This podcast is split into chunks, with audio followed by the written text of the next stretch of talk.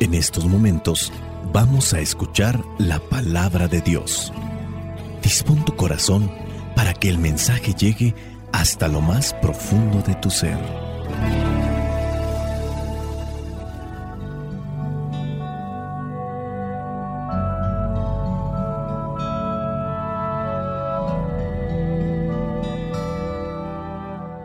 El Evangelio que la iglesia nos presenta para el día de hoy corresponde a Marcos, capítulo 7, versículos del 1 al 13.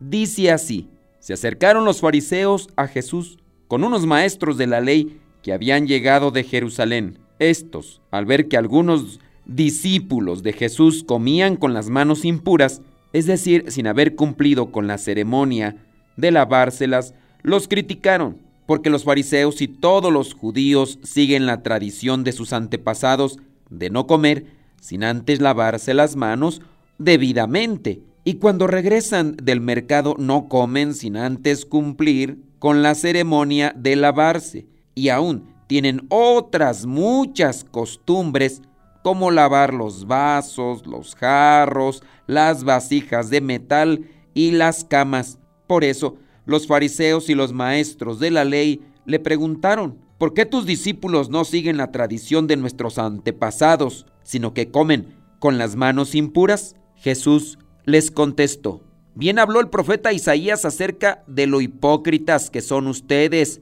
cuando escribió, este pueblo me honra con la boca, pero su corazón está lejos de mí. De nada sirve que me rindan culto.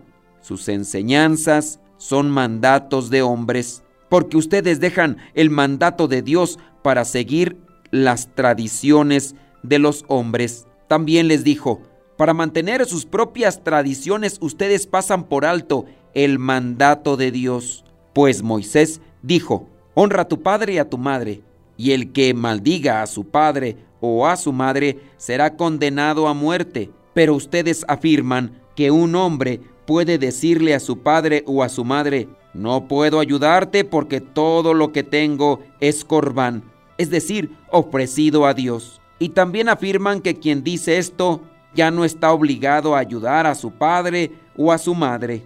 De esta manera, ustedes anulan la palabra de Dios con esas tradiciones que se transmiten unos a otros y hacen otras muchas cosas parecidas palabra de Dios. Te alabamos, Señor. Señor Jesucristo, nuestro divino Salvador, gracias te damos por tu infinito amor. Te escuchamos en la palabra te recibimos y adoramos en la Eucaristía, te servimos en los hermanos.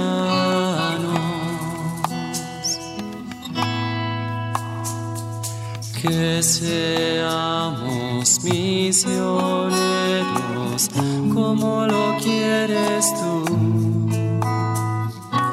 enseñando los hombres el fuego de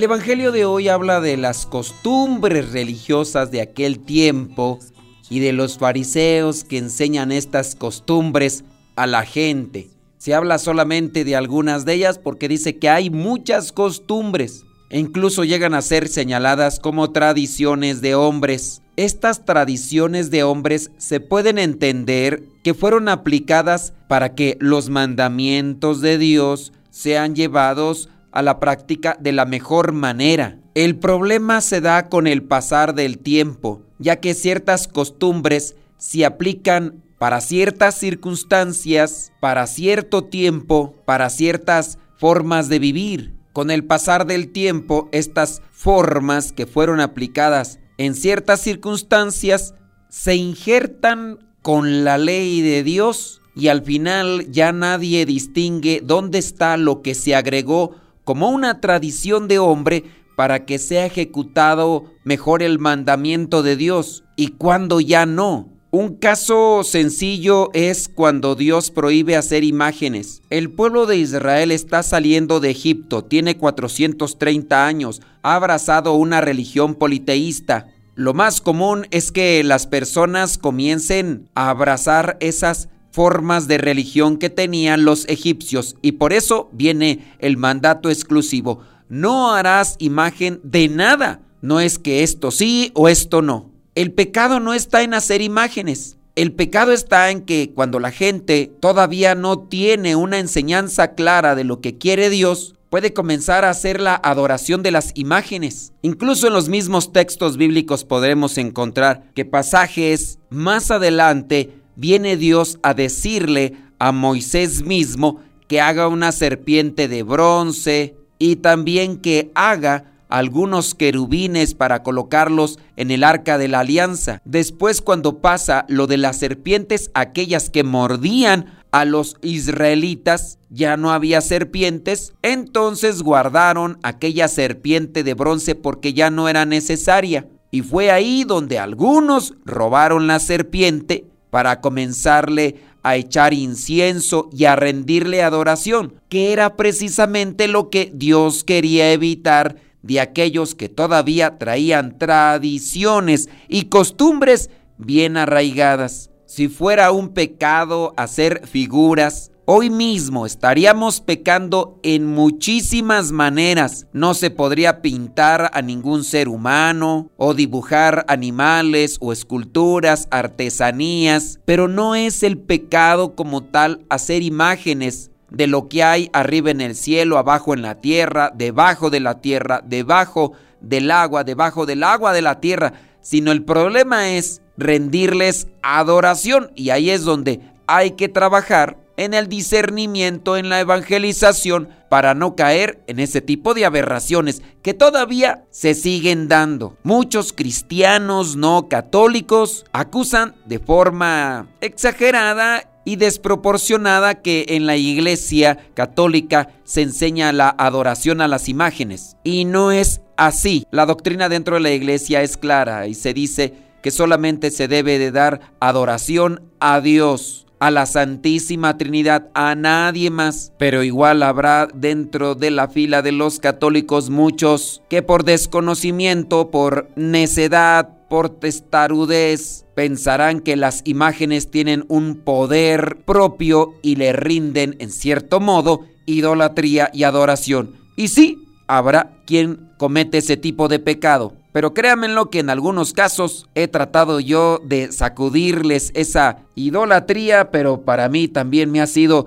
imposible porque la necedad, la cerrazón, la testarudez, la soberbia es mucha. Así como la que se encuentra en estos fariseos maestros de la ley que ahora están recriminándole a Jesús cierto tipo de acciones que quizá la mejor en su momento o para ciertas circunstancias son aplicables, pero no son una norma establecida como mandato de Dios, como llegando a pensar que si no lo haces, entonces estás ofendiendo a Dios. Las leyes de Dios, creo yo, se han entendido poco y no nos hemos dado cuenta que nos llevan a un comportamiento mejor, a ser rectos, justos, honestos, sinceros, transparentes. En este pasaje Jesús nos enseña que lo verdaderamente importante es la verdad y la justicia en el corazón y la mente, en lugar de seguir ese tipo de tradiciones que si bien sirven para el fiel cumplimiento de la voluntad de Dios, cuando se tiene un estricto apego alejado de la caridad y de la misericordia, entonces esto se vuelve a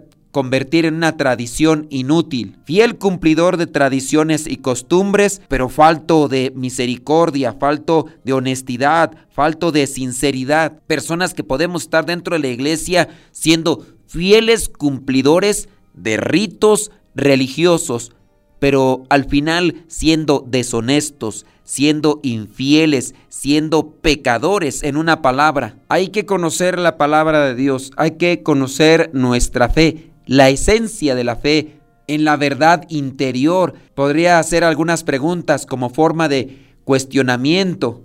¿Estoy preocupado por mi pureza interior o solamente me preocupo por el cumplimiento de ritos religiosos externos. ¿Estoy enfocado en la esencia de mi fe y en la verdad interior o simplemente en seguir esas normas externas y estas tradiciones que muchas veces se apegan a nuestra forma de vida? ¿Estoy adorando a Dios con mis acciones y mi forma de vida o solamente me dirijo a Dios con palabras y ritos religiosos? Antes de criticar tradiciones y costumbres que a lo mejor tenemos, lo principal es conocer la palabra de Dios. Debemos de conocer nuestra fe, nuestra doctrina, el saber la razón por la cual hacemos cierto tipo de cosas, cuál es la esencia de ellas, cuál es la finalidad de ellas, antes de ponernos a criticar como si fuéramos analistas de noticias o analistas de la farándula, donde personas que se ponen a criticar el comportamiento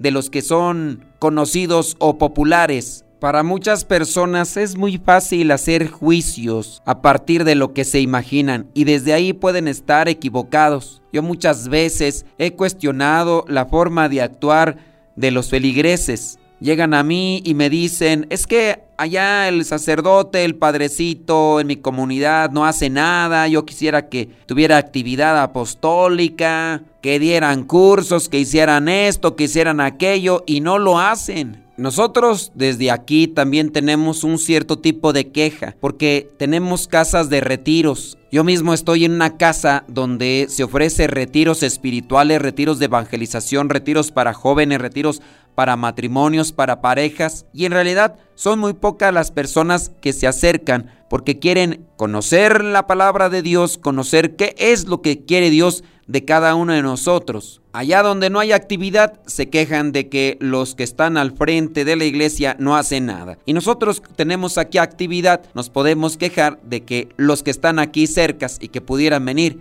no vienen. Con este pasaje podemos entender lo que dice en el versículo 9. Para mantener sus propias tradiciones, ustedes pasan por alto el mandato de Dios. Todo el Evangelio nos recuerda que debemos enfocarnos en nuestro desarrollo interior y en la búsqueda de la verdad, de la doctrina, de la fe, de la justicia y adorar a Dios con acciones justas y bondadosas en lugar de estos rituales meramente externos que han sido agregados para alguna circunstancia, para algún momento o para ayudarnos, pero no deben de ser lo principal. Al buscar la verdad, al buscar conocer qué es lo que Dios quiere de cada uno de nosotros, podemos vivir una vida más plena y satisfactoria, centrada en la verdadera esencia de nuestra fe. Que el Espíritu Santo nos ayude para entender este mensaje y para vivirlo con los demás sin caer en cuestiones meramente legalistas, es decir, solamente en el cumplimiento de leyes y mandatos que sirven en algún modo pero que no son lo esencial. Espíritu Santo, fuente de luz,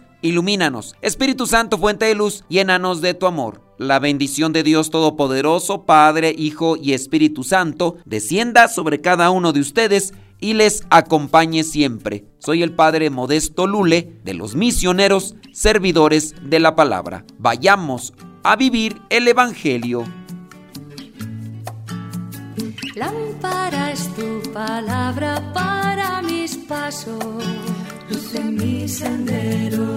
Lámpara es tu palabra para mis pasos, luz en mi sendero. Luz, tu palabra es la luz